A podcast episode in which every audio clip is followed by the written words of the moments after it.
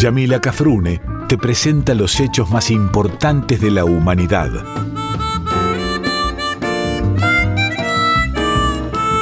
Por Folclórica 987 escuchás Contame una historia.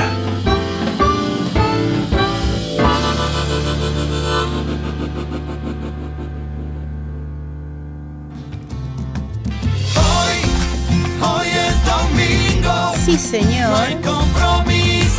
Ninguno. con el reloj. Porque hoy, hoy es domingo. No hay nada mejor. Que contarte una historia. Hoy, hoy es domingo. Ajá. No hay compromiso Salvo conmigo. con el reloj.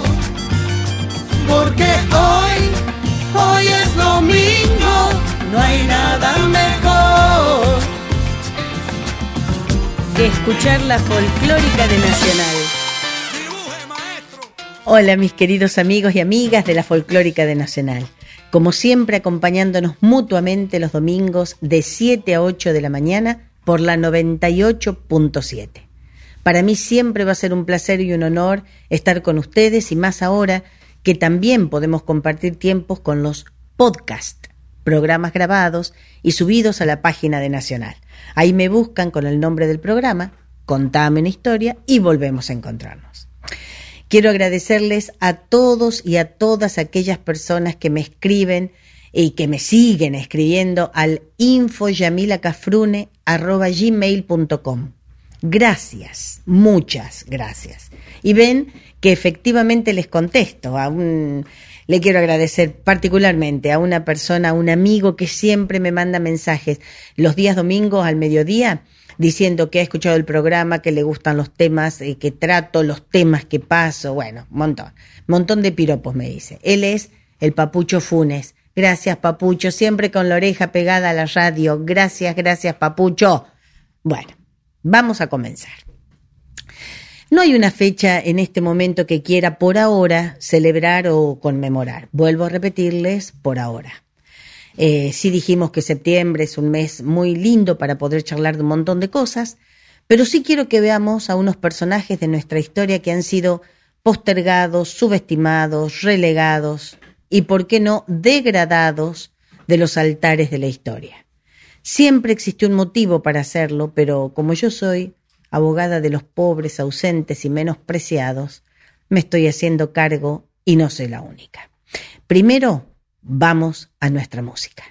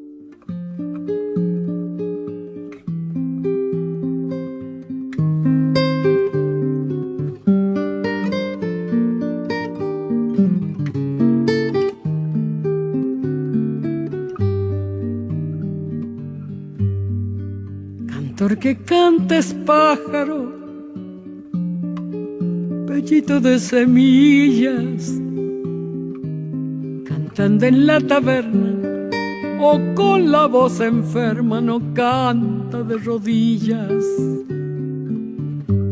Puedes verlo agitando las alas amarillas con los ojos cerrados y el corazón cansado, más nunca de rodillas, más nunca de rodillas. No puede el pajarito, paradito en su oriquilla,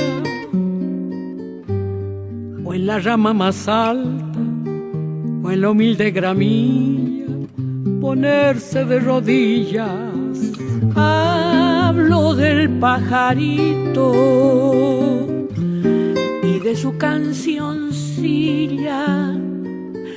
que pueden hacer cierta, que pueden hacer muerta, pero no de rodillas, pero no de rodillas.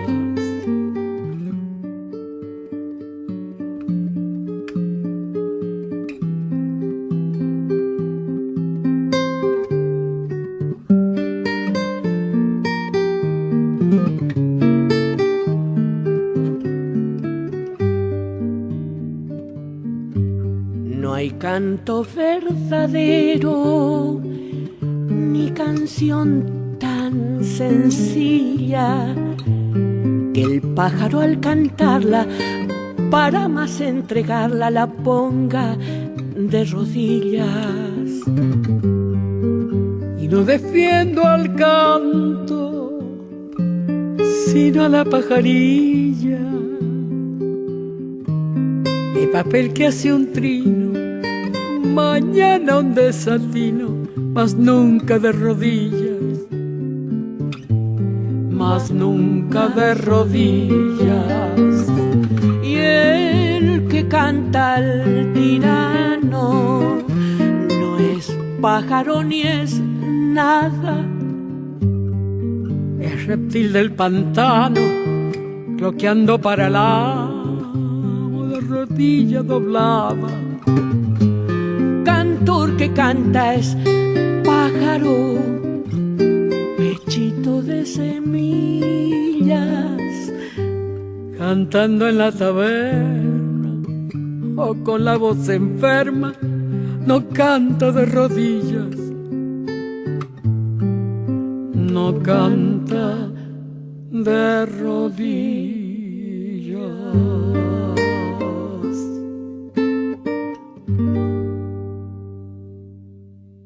Bueno, de los personajes que quiero hablarles son personas que yo admiro mucho, quiero mucho en la historia y gracias a ellos yo empecé a ver un poco más y a leer un poco más de historia argentina cuando era pequeñita, cuando iba a la secundaria, a la primaria. Ellos son los caudillos. Yo sé que han escuchado de ellos y de ellas, porque también hubo, si se me permite el vocablo, caudillas. Pero muchas personas no saben y, y es mi deber, no los conocen y es mi deber como argentina, como patriota, como defensora de mi cultura nacional y popular, hacérselos conocer, o al menos eh, hacerles conocer los rasgos más característicos de cada uno de ellos. Va a ser difícil porque siempre les digo lo mismo. Una hora que tengo que compartir, obviamente, de charla con la canción, eh, nunca es una hora, siempre es un poquito menos. Y en ese tiempo se me hace difícil hablar de un solo tema sobre todo en estos que son que dan para mucho. Voy a comenzar diciéndoles qué son los caudillos, quiénes fueron y quiénes seguirán siendo estos personajes tan dignos, leales y valientes de la historia y en la historia. ¿Quiénes eran? Los caudillos fueron personajes claves en nuestra historia desde el momento mismo de la concientización de nuestra tierra como tal, es decir, como tierra propia, como país. Por eso, podemos hablar de ellos desde el mismo momento del primer grito de libertad en la América Grande, es decir, en, el, en el continente americano, en la Gran América, en la Gran América que pensaba en San Martín, Bolívar, hasta el mismo Güemes, la misma Juana Zurduy y tantos otros y otras. Debemos decir, perdón, que fueron hombres y mujeres, así con mayúsculas, que pertenecieron al pueblo y que a él lo representaron en todas sus formas, desde comprender sus necesidades físicas hasta las ideológicas. Surgen a comienzos del 1800, cuando necesitábamos de personas que guíen nuestras diferentes luchas en todos los ámbitos. Los, este, los caudillos fueron jefes de cuadrillas, fueron jefes de ejércitos populares, fueron jefes de ejércitos militares, no convencionales, como eran las montoneras, y de los formales también. Y cuando digo formales me refiero a que algunos de ellos sí tenían instrucción militar. Otros no, simplemente fueron terratenientes y al ser propietario, propietarios perdón, de grandes estancias, los podemos comparar a aquellos señores feudales. Todos y todas las personas que vivían bajo su órbita, en este caso los y las que dependían de ellos por ser los dueños de la tierra y trabajar para ellos, les obedecían y a la vez se sentían protegidos por ellos. Es decir, es lo que hablamos cuando hablamos con un profesor de historia argentino que está viviendo en Bolivia, cuando hablábamos de Juana Zurduy. Em, algún día les diré, y si no, métanse en mi Instagram oficial, que es Yamila Cafrune, y van a ver la charla que tuvimos donde Juana Zurduy no nació el día que nosotros decimos que nació, y tampoco se escribe con Z y con Y, pero eso se los dejo picando, para que vayan al Instagram y se fijen. ¿Quién era esa Juana Zurduy y qué día nació la Juana Zurduy a la que nosotros le cantamos? Volviendo a los caudillos, podemos decir, para comprenderlos un poquito mejor, que hubo, mm, si se quiere, y lo vamos a calificar, tres clases de caudillos, o tres momentos en los que su presencia fue una característica en la historia argentina y que se distinguieron como tales, como caudillos. Estuvieron primero los que tuvieron presencia en la guerra de la independencia, los caudillos independentistas.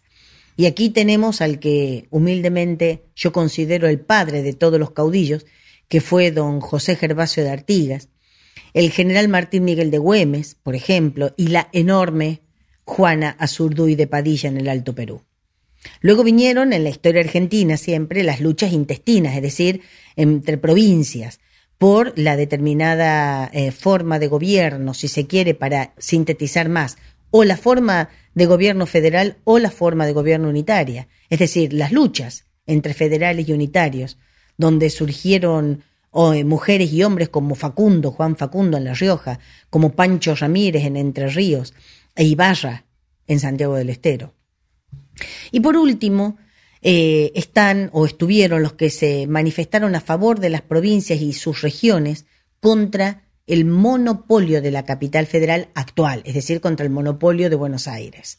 Y aquí tenemos a uno de mis preferidos, si no a mi preferido, que es don Ángel Vicente Peñalosa, el Chacho, en La Rioja, y Felipe Varela, entre otros. La música para los caudillos.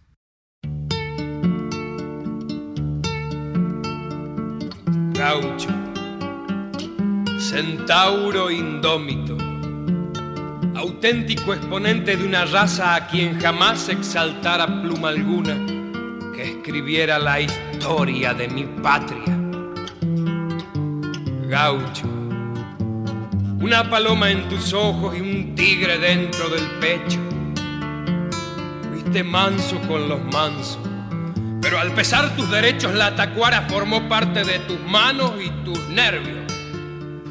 Fuiste bagual en el llano. Fuiste puma entre los cerros y cóndor con San Martín.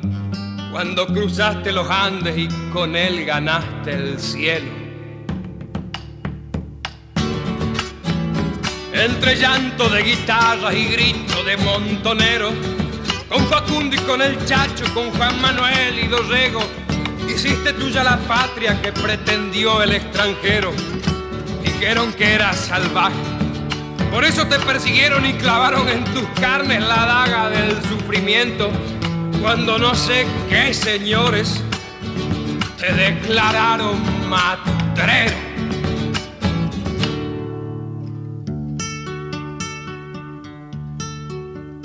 Y la sangre hecha semilla dejada en mil entreveros.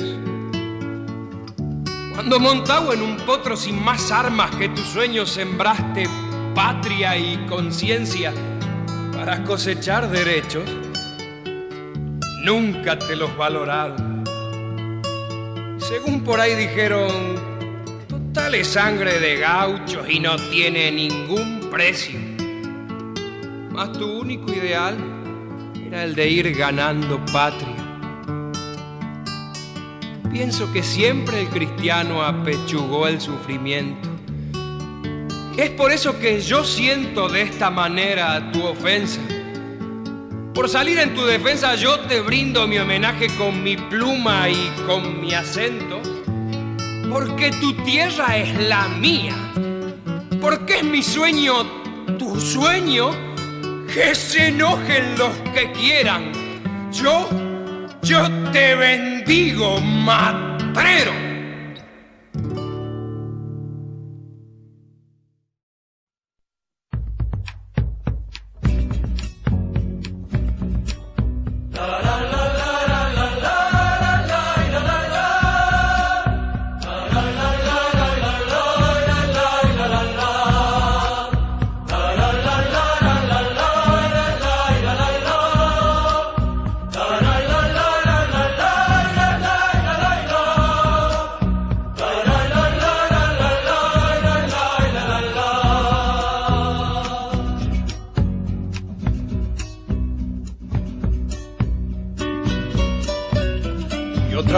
Alzamiento del coraje, remolinos de a caballo los llamaron caudillos. Será porque andaban con el pueblo y el poder en las montas, nunca quietos, siempre en pie de guerra, desalojados de la paz. Solo en algún campamento de su sueño los sorprendió el amor. Nueve provincias son suyas, mi general si el pueblo no quiere ser federal.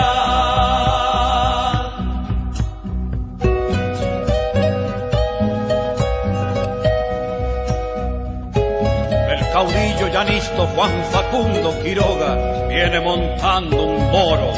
No es cierto, monta en su nombre un nombre que inventaron los riocanos Quiroga se llama a los pastores y labriegos, esa gente que de nada es dueña y que hoy se une en un nombre por tener juntas sus nadas.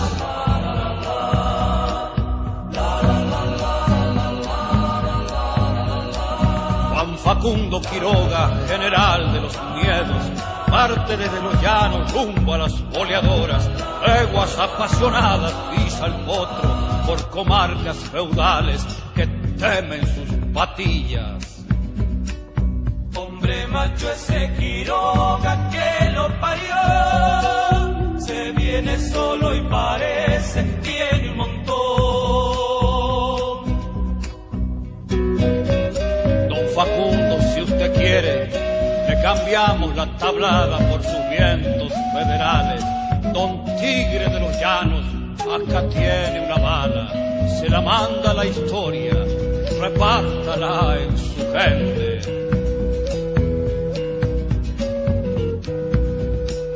La Rioja por todas partes lo acompañó. Barranca ya ha pasado y usted quedó. La Rioja por todas partes lo acompañó.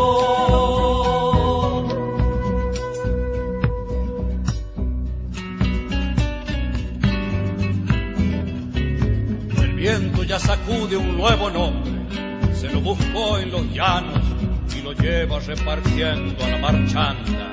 Ángel Vicente Peñalosa anda ahí, ese caudillo no anda ni desanda, está por todas partes y no está en ninguna, juega a estar y a no estar.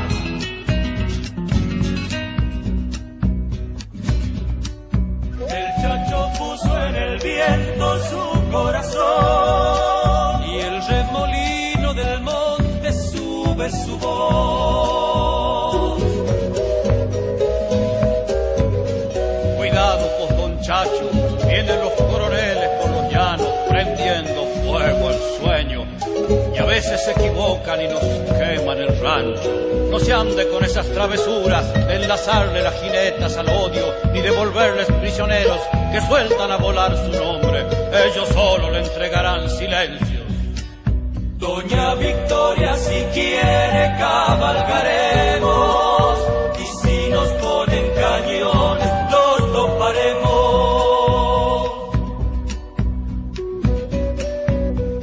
Ochenta años de vida montonera defendiendo a La Rioja es más que suficiente para quedarse en las vidalas. Cuando quiera el degüello, diga nomás, compadre. Dicen que el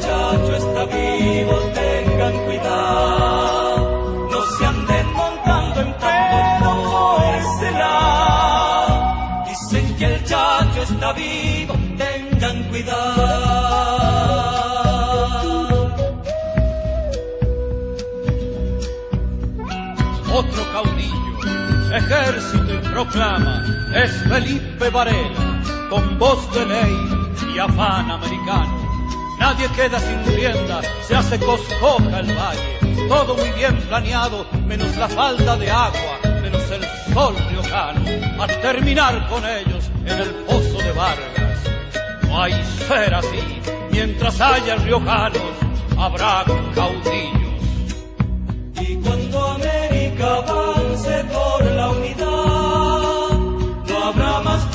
De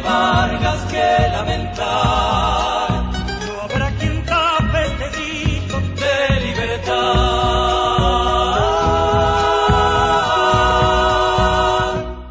Ahora bien, ¿qué clase de personas eran los caudillos? ¿Eran los terratenientes? ¿Eran los que peleaban por sus propios intereses? ¿Eran los impuestos por un gobierno determinado? ¿Se los, se los imponían al pueblo o se los imponía al pueblo, a los caudillos de alguna manera? Y pensemos que en aquel, ahora podemos imponer a determinadas personas a través de los medios de comunicación, pero en aquel momento los medios de comunicación eran los chasquis. Así que hasta que te quisieran imponer un caudillo o una caudilla iban a pasar mucho tiempo, pero bueno. Para muchos de los autores clásicos, historiadores clásicos, los caudillos fueron bárbaros. Incluso calificaron a su participación o a su política, es decir, a la política de los caudillos, como una democracia bárbara.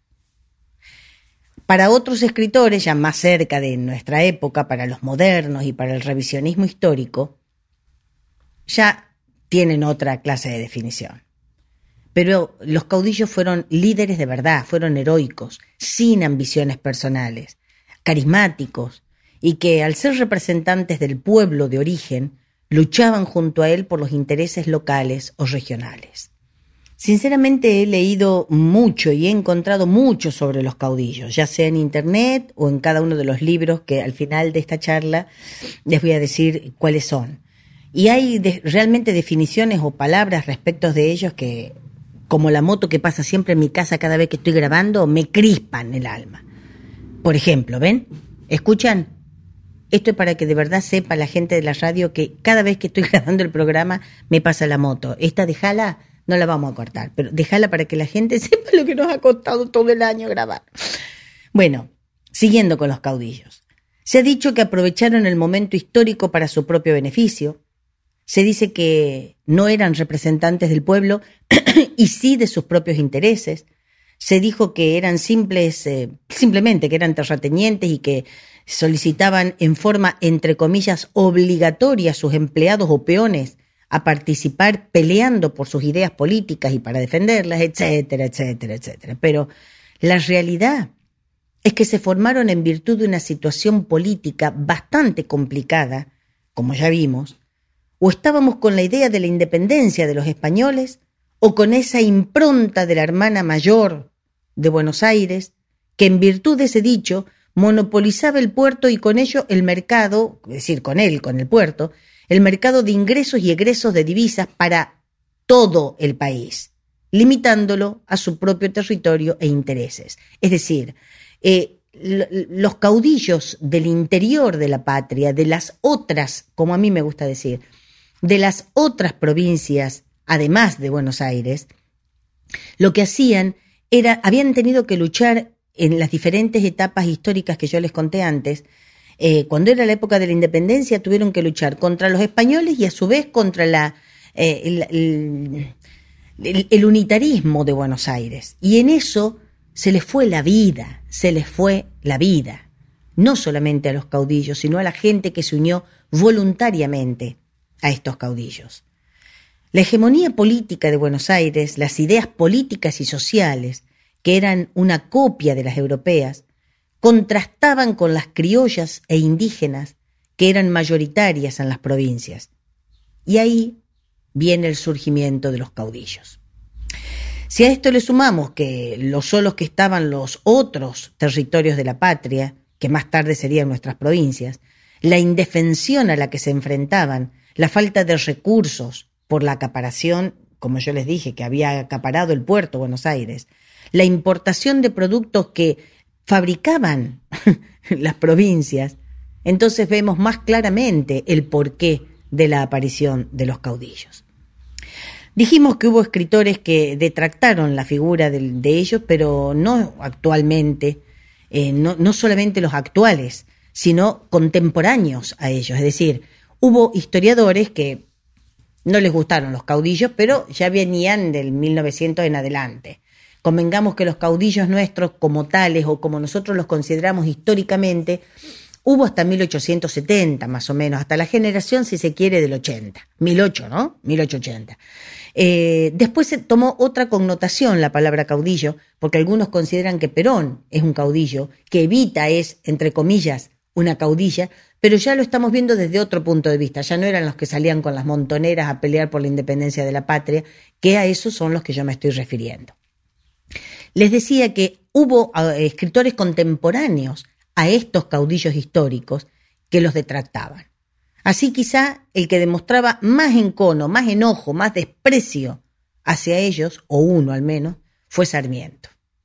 Así lo dejó demostrado en su libro, el famoso libro Facundo, Civilización y Barbarie, donde decía que eran bárbaros, crueles y violentos, especialmente Facundo, a quien supuestamente dirigía este libro, que yo cuando lo leí hace bastante, lo tendría que volver a leer, a mí me pareció que Facundo fue un, un este, un, ¿cómo, cómo es cuando uno dice un, ay, no me va a salir la palabra, cuando vos decís que esto es para lo otro, como justificativo para poder hablar sobre Rosa, que era contra quien odiaba Sarmiento, pero bueno, era una excusa para mí, ¿no? A Facundo lo tomó de excusa. Dice Sarmiento, Facundo, provinciano, bárbaro, valiente, audaz, fue reemplazado por Rosas, hijo de la culta Buenos Aires, pero sin serlo él. Por Rosas, falso, corazón helado, espíritu calculador, tirano sin rival. Y sigue diciendo, la vida del campo, pues, ha desenvuelto en el gaucho las facultades físicas sin ninguna de las de la inteligencia. Es decir, el gaucho era pura fuerza física sin inteligencia, para Sarmiento. Por eso estoy plenamente de acuerdo con Rogelio de Marchi, que en el prólogo a este libro de Sarmiento expresa, puede decirse que el posicionamiento político de los actores determina sus correspondientes interpretaciones de la historia. Y aquí sí, volvemos otra vez a nuestra música.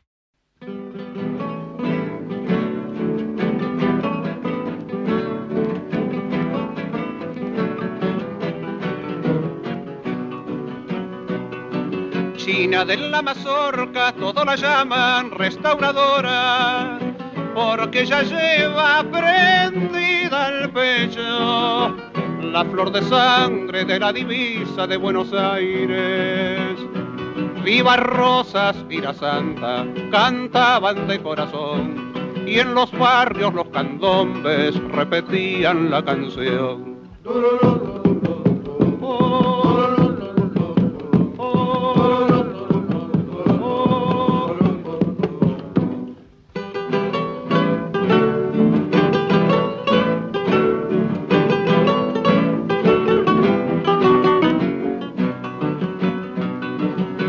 De la mazorca, linda y arisca como ninguna, mala y hermosa por ella ardían.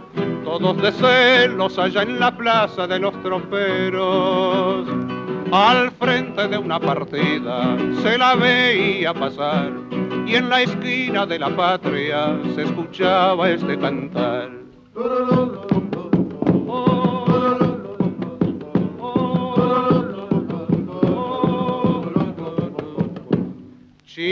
De la mazorca, todos la llaman restauradora, porque ya lleva prendida al pecho la flor de sangre de la divisa de Buenos Aires.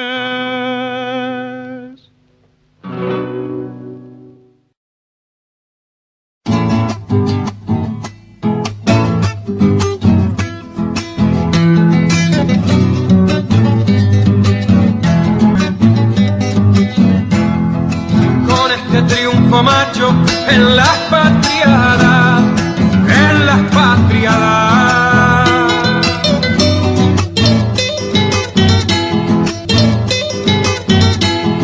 Todos daban la vida sin pedir nada, sin pedir nada.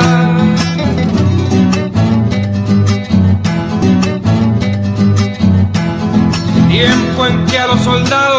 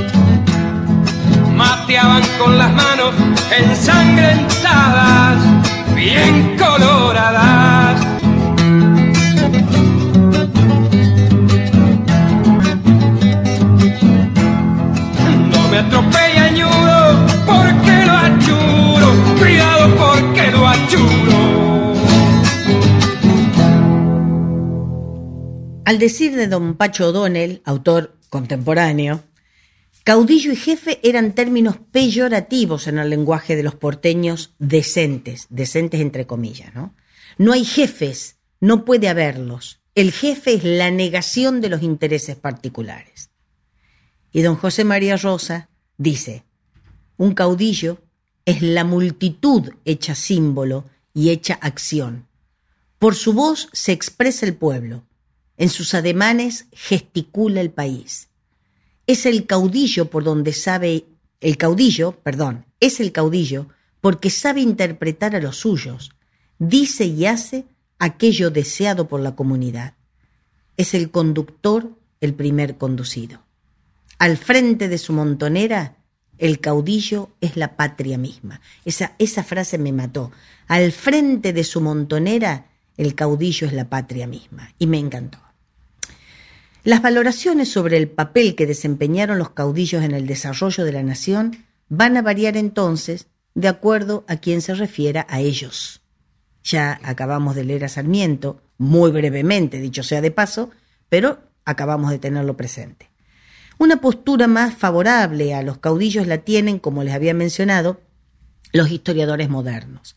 Y así un Ricardo Levene considera al caudillismo como una continuación de la Revolución de Mayo, borrando los últimos vestigios de la jerarquía colonial y como por jerarquía colonial eh, don Ricardo se está refiriendo a, ¿se acuerdan que teníamos una, un clasismo? Solamente los españoles nacidos en España y venidos a la América eran los que tenían derechos y algunos de los hijos de esos españoles nacidos acá, que eran los criollos, eh, entre comillas, como escribía Pacho Donel, decentes. Digo, que don Ricardo Levene decía que el caudillismo era una continuación de la Revolución de Mayo, borrando los últimos vestigios de la jerarquía colonial y como una expresión indígena del federalismo y los principios democráticos, democráticos argentinos, que luego llegaron a reflejarse en la estructura constitucional de la República. Pero bueno, entre las generalidades, para después empezar a contar brevemente la, la historia de cada uno de ellos, porque con este tema vamos a continuar en el programa siguiente, podemos decir que fueron comunes en toda la Latinoamérica, especialmente durante el siglo XIX. En nuestro país, la figura del caudillo tuvo presencia, como les decía, desde la época de la independencia hasta más o menos 1770-1780. Lucharon, ¿por qué lucharon los caudillos? Para conservar el espíritu histórico y político al frente de lo que luego se llamaron las montoneras. Sus ideas quizás no las tomaron de universidades, como la tomaron otros los eruditos, pero predominó en ellos el patriotismo y el sentido de pertenencia a esta tierra. Quería de verdad, y de verdad, ¿eh? lo estoy diciendo con todo el corazón, ya redacté todo el programa siguiente, porque quería contarles la historia de don José Gervasio de Artigas, pero para comenzar a hablar de uno de los caudillos en particular, de su vida, de sus obras, de sus campañas, pero es imposible. Si, si es difícil hablar de cada uno en un solo programa, imagínense hablar de Artigas nada más y nada menos en la mitad de este, es decir, en la mitad de uno, porque acá les estoy dando las grandes generalidades. Así que esta vez solamente me voy a, a limitar a nombrar a alguno de ellos y de ellas, hombres y mujeres que quedaron en la historia subterránea de nuestros libros de la historia oficial, aquellos que son mejor ocultar que sacar a la luz porque sus ideas no convienen que sean publicadas, aquellos a los que no les importó la riqueza ni el bienestar personal, sino el de sus compatriotas y el de la patria misma, porque creían en esta patria, porque la querían, porque era de ellos y de ellas, así la consideraban, ¿no? Bueno, y si acá tuviera que hablar de Jaureche en lo que habla de los vende patria, no terminaría más. Así que me voy a limitar a lo que, a lo que me escribí. Y aquí van entonces algunos nombres, sin miramientos de cartelera. ¿eh? Acá no está primero uno, que es el más importante. No, no, no está. Este, pero bueno, después de ese van todos los demás. Y empiezo con mi querido oriental, don José Gervasio de Artigas, don Juan Manuel de Rosas, Mamá, si ese tiene cachetazos de un lado y del otro. Caudillo de la provincia de Buenos Aires y que después se convirtió en caudillo de todo el país. De Juan Facundo Quiroga, riojano asesinado. De Manuel Dorrego, capaz que fue el primer asesinado injustamente en la patria, porteño. Juan Bautista Bustos, cordobés. Don Martín Miguel de Güemes, salteño. Don Estanislao López y Pancho Ramírez, que junto con el primero de los que les nombré con Artigas, formaron, este, fueron de los que dictaron la primera independencia que yo ya les conté en otro programa. Urquiza, entrerriano, Felipe Ibarra, santiagueño, Nazario Benavides, cuyano, Santos Guayama, lagunero de las lagunas de Guanacache, don José María Paz, otro cordobés, la espada sin cabeza, como le llamaban a don Juan Lavalle, porteño, don Gregorio Arauz de la Madrid, tucumano, Ricardo López Jordán, entrerriano, don Ángel Vicente Peñalosa, el Chacho, mi querido Chacho riojano, Felipe Varela, riojano también, entre tantos otros.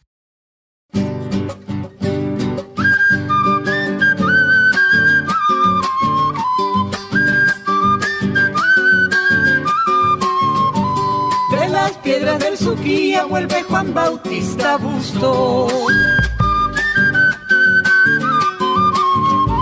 escalone en la corriente, la espuma de un sueño justo.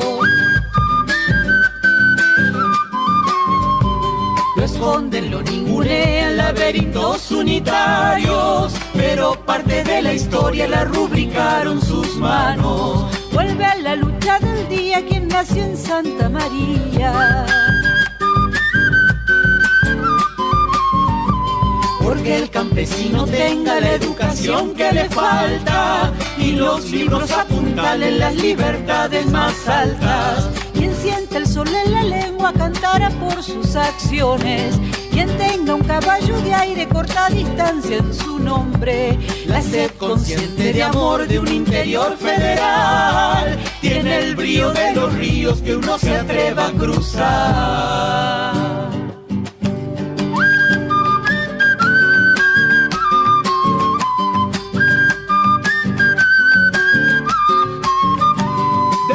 Piedras del Suquía vuelve Juan Bautista Bustos. Y ni en la crin ni en los ojos tiene lugar para sustos. Lo esconden, lo ningunean, dueños de tiempos violentos. Lo rescatará la historia cuando soplen otros vientos. Vuelve a la lucha su grilla, caudillo de la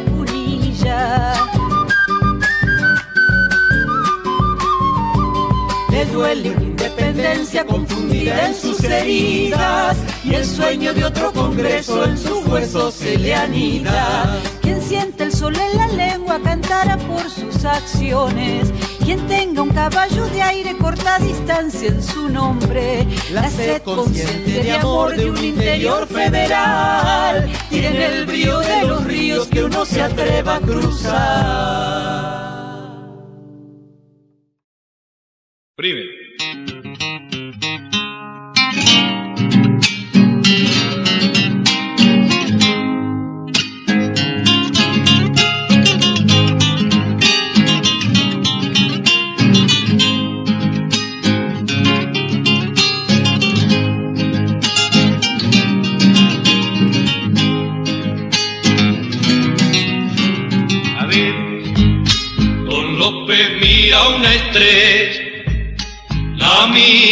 Sin descansar, y se decide por ella, porque es más bella y es federal. Y se decide por ella, porque es más bella y es federal. Ensilla su potro ariz, pone espuelas al talón y grita sus huestes gauchas, viva la Santa Federación. Y grita sus huestes gauchas, viva la Santa Federación. Brigadier General, Don López Estanislao, hoy mi samba te da un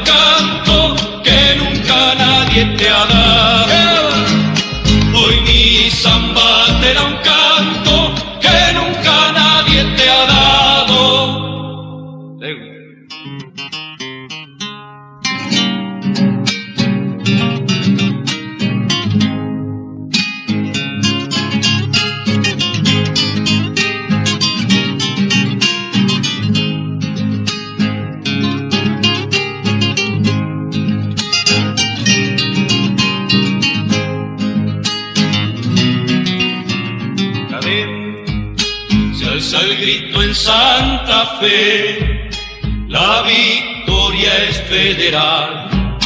Y en las sombras del cabildo está sonriendo ya el general.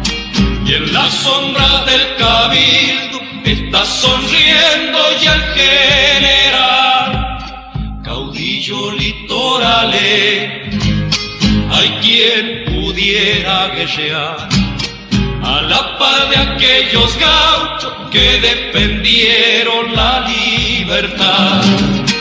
A la par de aquellos gauchos que defendieron la libertad.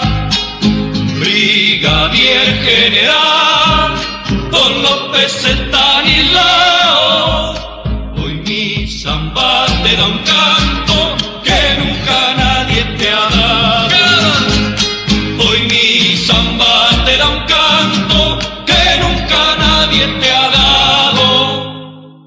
Y ya me voy despacito como potro pa'l corral.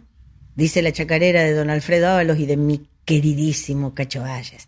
Con esto les quiero decir que ya me estoy despidiendo, que me voy a ir despidiendo.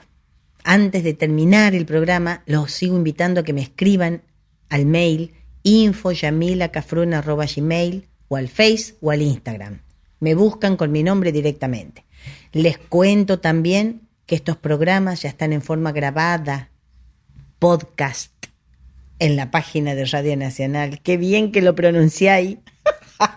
lo buscan con el nombre de Contame una historia y pueden escucharlos o volverlos a escuchar cualquier día y a cualquier hora. Pero para finalizar como corresponde el programa, hablando del tema principal del programa, el único tema, que fueron los caudillos, casi todo el contenido lo he tomado de mis propios libros, entre ellos libro Valientes de Hernán Brienza y Artigas, la versión popular de la Revolución de Mayo de Pacho O'Donnell, y también Facundo, Civilización y Barbarie de Sarmiento, por si los quieren leer. Se los archi recontra super recomiendo.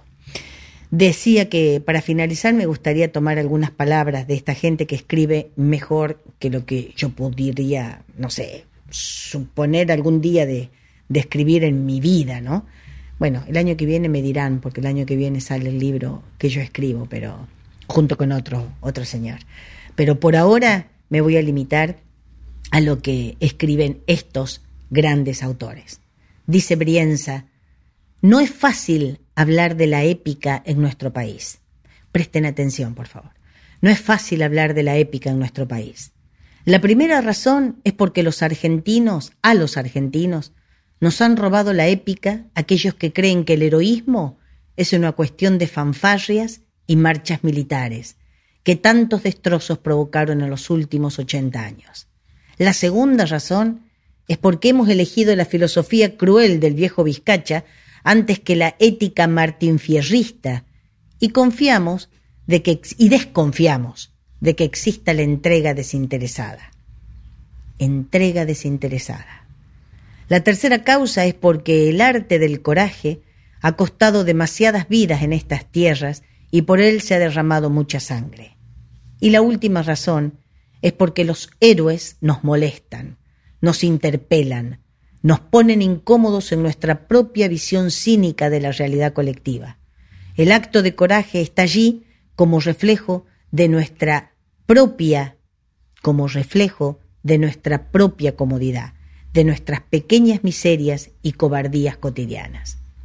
Y dice Borges en su biografía de Tadeo Isidoro Cruz, y esto me recontra super mató, que el destino de un hombre consta, dice Borges, grosso Borges. ¿Nunca leíste Borges? Tenés que leer, tenés que leer Borges. En su biografía de Tadeo Isidoro Cruz dice, el destino de un hombre consta del instante en que sabe para siempre quién es. El instante en que sabe para siempre quién es. Uno podría decir entonces que no hay mayor acto de coraje que animarse a saber quién es uno y actuar en consecuencia. Espero no haberlos cargoseado mucho con tantas palabras, pero créanme que no podía sacar ni una sola de ellas.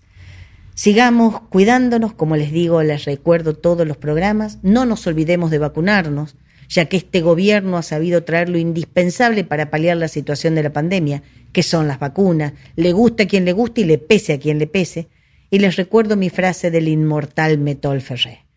Unidos somos inquebrantables, separados, indefendibles. Será entonces, y si Dios quiere, hasta la semana que viene.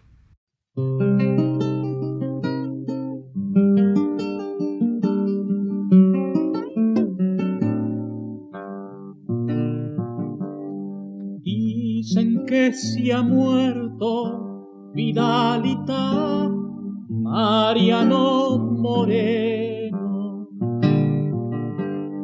y en aguas profundas Vidalita tiraron su cuerpo. Es como si el viento, Vidalita, estuviera preso y el sol se apagara, Vidalita, arrugado y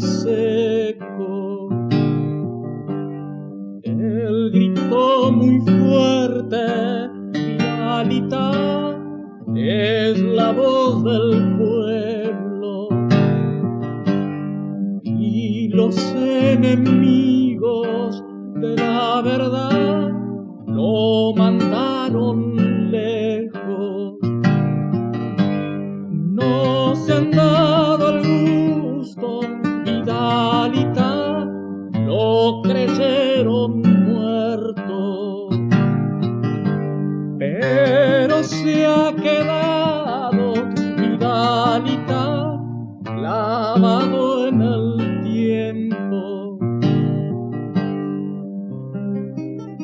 no se apaga, Vidalita, ni está preso al viento, ni puede morirse, Vidalita, Mariano Moreno.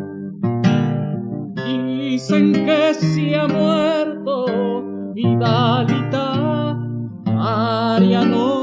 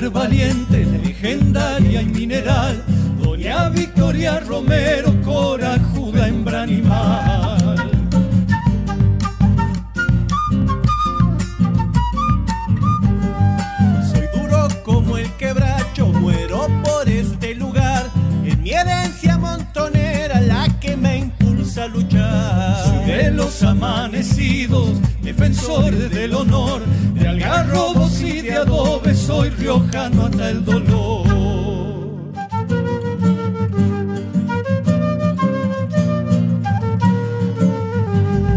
Soy virquinero, señores, del famatina no más. Soy pastor, vengo del cerro con mi cajita a cantar.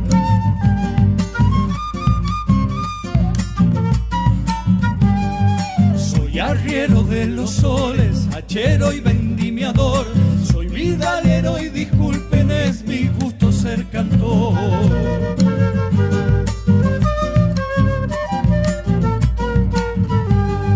Soy de los desconocidos, hijos de la soledad.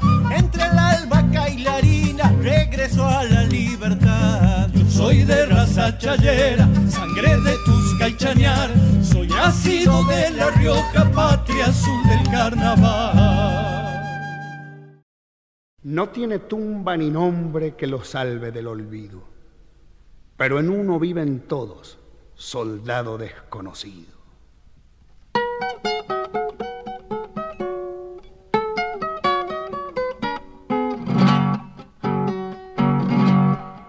Es cosa fiera que nos manden al olvido como soldados desconocidos. Uno ha luchado y ha guapeado y ha vencido y por ahí los huesos dejarán. Me acuerdo bien cuando peleamos como hermanos, los correntinos, los entrerrianos, valientes todos, tucumanos y cuyanos, a las cargas que supimos dar. Veterano viejoso y peleando puede ser que por ahí me hagan fina, mejor que no. Tal vez apurado me suelo pero debo resistir a la carga ya no más vencer sino morir. Santafesinos, cordobeses y porteños, con los aldeos y los jujeños, los santiagueños y también catamarqueños, por la patria todos a pelear. En la batalla se conoce al hombre duro, medio curtido para un apuro, pero al valiente por ahí muerto se lo juro nadie suele luego recordar. Los caranchos puede ser que lo quieran avanzar y quizá ni la ocasión de bien morir tendrá. Pero el cielo le hace ver la bandera nacional soldado ya sosega